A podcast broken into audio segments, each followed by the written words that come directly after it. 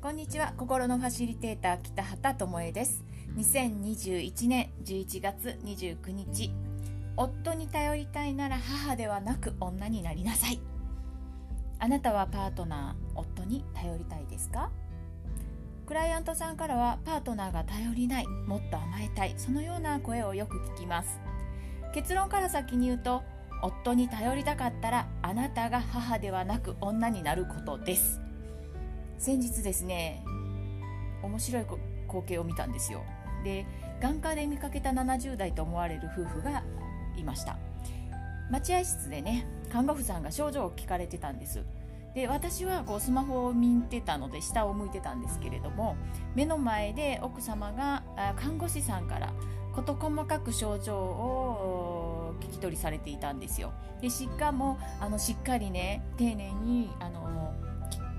その答えに、えー、答えていて説明されていて。ね。で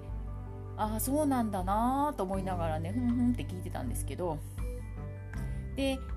まあ、看護師さんがねでは診察室に入る前に眼圧とかね視力の検査を先にしましょうと言ったんですよ。で、えー、しばらくしてから名前を呼ばれて立ち上がったのはね旦那様の方だったんです、ね、え？ってえ？ってなんかね下向いてたのに顔がふって上がってマジで？って思ったんですよ。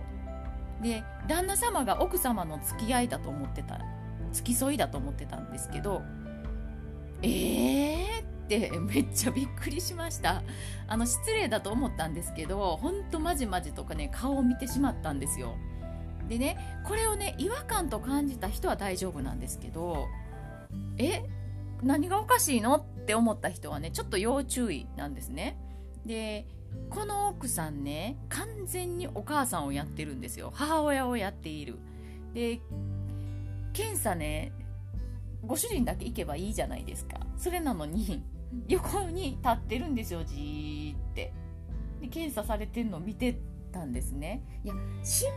配なの分かるんですけどちょっとびっくりしました。もしねあなたが夫に頼りたいってそう思っているんだったら母親じゃないんだから世話を焼くことをやめてくださいね。なんかねこの愛情表現って微妙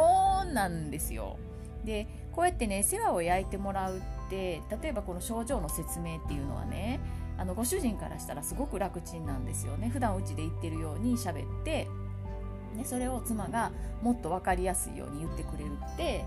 楽かもしれないんですけど自分の症状を人に言えないってことじゃないですか。でね、あのー、これってつい懇談会とか行くと子供に聞かれ先生は子供に聞いてるのにお母さんがついついうちではこうでああでそうでこうでって喋ってると全く同じようなことなんですよ。でそこを分かってもらいたいなと思ってます。でこれってやっぱりあの自分が守るっていうよりか守られてる世話を焼いてもらって楽ちんっていう風に傾いていくので本当気をつけてくださいねあの本当守ってもらいたいとか逆に世話を焼いてもらいたいとか頼りたいってそういう風に思っているんだったらまずそこから手を引くっていうことなんですであなたが母親になると絶対夫は子供になってしまうのでねあの役割分担っていうのがあるからお互い、えー、どういう風ななんていうか関係性を持っていきたいかっていうのをしっかり考えた方がいいかと思います。はい、でねあのー、なんかちゃんと説明これね実は うちの同居してるお姑さんとお姑さんがそういう感じなんですよ。自分のことも説明できへんのかってはお母さんは言うんですけどでもね多分こういうことをやってきたから自分のことが外で説明できないんですよね。うん、なので本人も絶対困ります。あの年取るとねどっちかが先に行くことはもう必須ですからそうなった時にね自分の思いっていうのを人に語れないっていうか喋れないっていうのはねすごく生活する上で不便になってくると思うので